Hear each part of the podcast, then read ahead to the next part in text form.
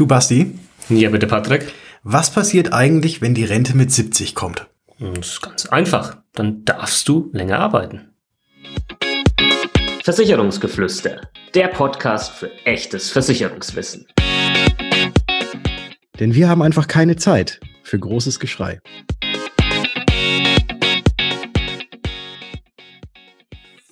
Hallo und herzlich willkommen zu einer neuen Ausgabe im Versicherungsgeflüster Podcast. Mein Name ist Bastian von Versicherung mit Kopf und auch heute mit dabei der liebe Patrick von Was ist Versicherung? Servus Patrick. Grüß dich Basti und hallo liebe Zuhörerinnen und Zuhörer. Und wir haben uns gedacht, äh, das ist so selten, dass wir physisch uns gegenüber sitzen. Wir nehmen gleich nochmal eine Folge auf. Ja. Und äh, auch diese Folge ist quasi ähm, Patrick und ich sitzen hier nebeneinander in München und wir möchten darüber sprechen, wie das denn genau ausschaut, wenn jetzt das Renteneintrittsalter, das Regelrenteneintrittsalter erhöht wird. Aktuell wird ja das Alter von 68 diskutiert als neues Renteneintrittsalter. Vielleicht ist es dann auch irgendwann 70, wird auch immer mal wieder diskutiert. Warum wird das überhaupt angepasst? Warum muss es vielleicht sogar angepasst werden? Welche Auswirkungen hat das? Da wollen wir heute mal drüber sprechen. Und ähm, Patrick, vielleicht kannst du die Zuhörer mal abholen. Wa warum wird eigentlich darüber grundsätzlich gesprochen, dass das Regelrenteneintrittsalter erhöht wird? Gibt es da nicht noch andere Möglichkeiten? Nee, gibt's nicht. Ganz einfach, das äh, ist ein tolles Wort, Regelrenteneintrittsalter. Ne? Das ist ein super, super geniales Wort.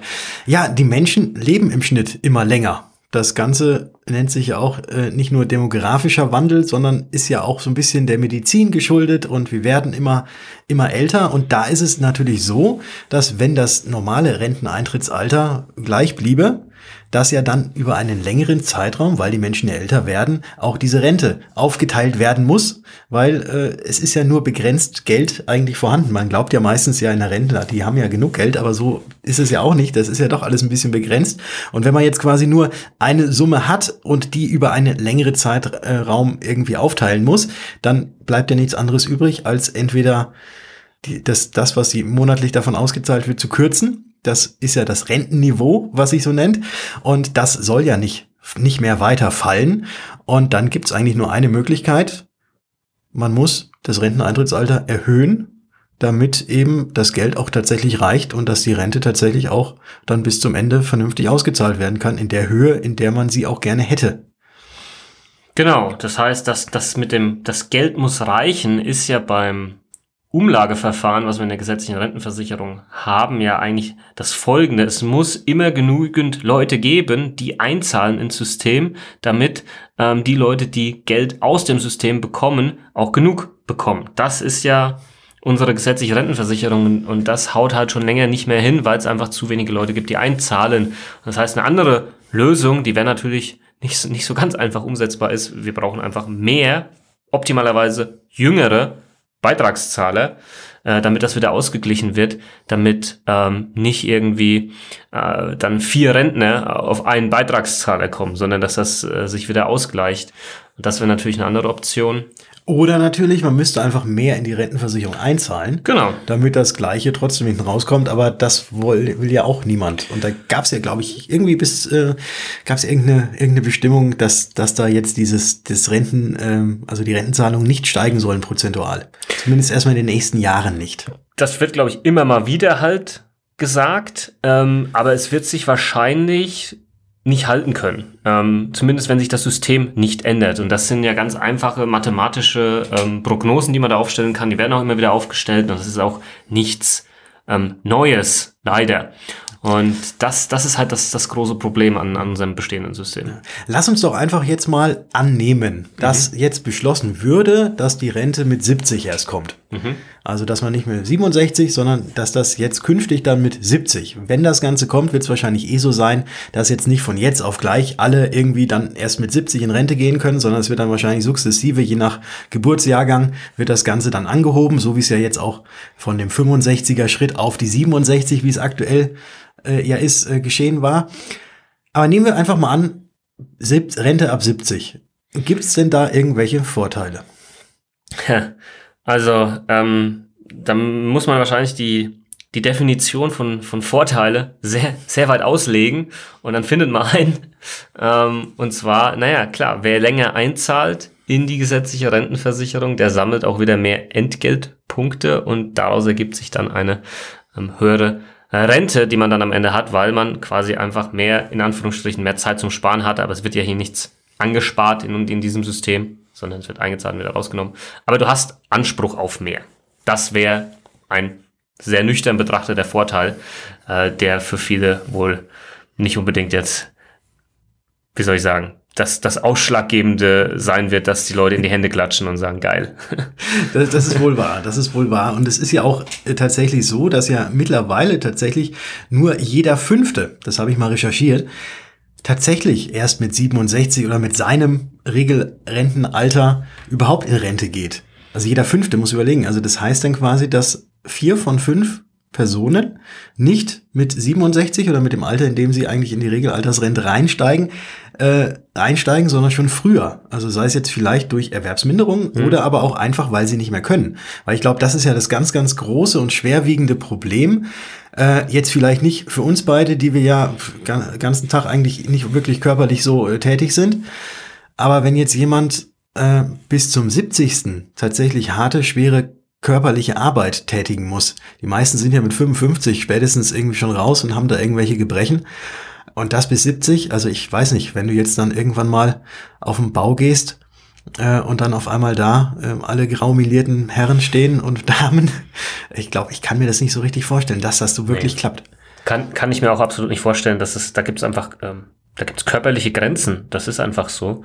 Und ähm, also mein Vater zum Beispiel, der, der passt da perfekt rein, der ist weit vor der ähm, Regesaltersgrenze ähm, in, Rente, ja, weil aufgrund halt von Krankheit etc. Ähm, und ähm, das, das Thema ist, glaube ich, halt auch, das hat auch irgendwas dann mit, ich würde fast so weit gehen, das hat irgendwas auch mit Würde zu tun. Also, wenn du dein Leben lang schon über 40 Jahre da eingezahlt hast und dann musst du dann noch, noch mal, weiß ich nicht, zwei, drei Jahre dran hängen, damit du dann die Rente bekommst ohne Abschläge, da kommen wir gleich auch mal drauf zu sprechen, ähm, und musst dann möglicherweise hier eine Arbeit verrichten, die, die de facto vielleicht gar nicht mehr möglich ist, weil dein Körper das nicht mehr mitmacht, vielleicht macht es auch dein, dein Kopf nicht mehr mit, kann ja auch sein. Ähm, und was hat das dann wiederum für Folgen, ja? Mhm. Und was ist, wenn du da irgendwo entlassen wirst, ja, wie findest du danach vielleicht nochmal einen Job als, weiß ich nicht, 60-Jähriger? Also, schwierig. Es wird schwierig, wird schwierig sein, ja. ja. Da, also ich denke, das dürfen wir und müssen wir offen ansprechen. Äh, und da hängen dann halt viele, viele andere Sachen noch mit dran, glaube ich, wenn so eine Erhöhung kommt. Und ich, also 70 finde ich halt schon, das als Zahl ist schon krass. Und was man vielleicht auch mal sagen kann, also wenn man mal so in die Todesanzeigen reinschaut in der Zeitung, also da sind schon sehr viele mit dabei, da steht keine sieben vorne dran. Hm. Und ähm, dann ist halt die Frage, also ist, wird plötzlich Rente etwas, was, was immer unerreichbarer wird, so dieser jetzt mal den Lebensabend genießen. Und das sind Fragen, die müssen diskutiert werden. Absolut. Absolut. Das ist natürlich, es ist, ja, es ist ein Hin und Her. Also man, man kann es, man, man kann äh, beide Seiten eigentlich verstehen. Natürlich, wenn jetzt, wenn du arbeitest und bis 67, da ist ja noch für viele von uns, auch die, die wir uns das jetzt, also für uns beide auch, Basti und mich, aber auch für viele unserer Zuhörerinnen und Zuhörer, ist das ja noch eine lange, lange Zeit. Und irgendwann, ähm, ja, müsste man eigentlich auch mal genug gearbeitet haben, um dann, ähm, um dann zu sagen, so, jetzt, jetzt gehe ich in Rente. Und wenn das immer weiter rausgeschoben wird, ähm, kann man ja dann vielleicht sagen, na gut, dann, auch wenn es jetzt so ist mit 70, dann sage ich, na gut, dann gehe ich halt mal drei Jahre vielleicht doch früher, so wie jetzt mit 67 in Rente. Und da kommen wir zu den Abschlägen, die du gerade angesprochen hast, weil es ist ja momentan ja auch schon so, dass pro Monat, den man früher in Rente geht, als man eigentlich aus gesetzlicher Seite in Rente gehen kann, dass man einen Abschlag bekommt in Höhe von 0,3 Prozent. Das würde bedeuten, dass man, wenn man ein Jahr früher als eigentlich in Rente zu gehen, in Rente geht, dass man dann 3,6 Prozent weniger Rente erhält. Und es würde umgekehrt, im Umkehrschluss würde das jetzt bedeuten, wenn die Rente mit 70 eingeführt wird und du eigentlich mit 67 schon in Rente gehst, dass du dann einen Abschlag von 10,8 Prozent, also 0,3 pro Monat, das sind dann in drei Jahren 10,8 Prozent weniger hast.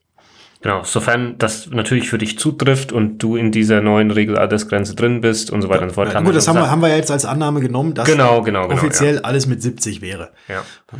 Ja, also wenn sich daran nichts ändert, dann wären das quasi die aktuellen Abschläge und das, die sind dann, die hast du dann halt nicht nur für diese drei Jahre, ne, sondern die hast du halt für, für den, immer. für immer, ja. ja.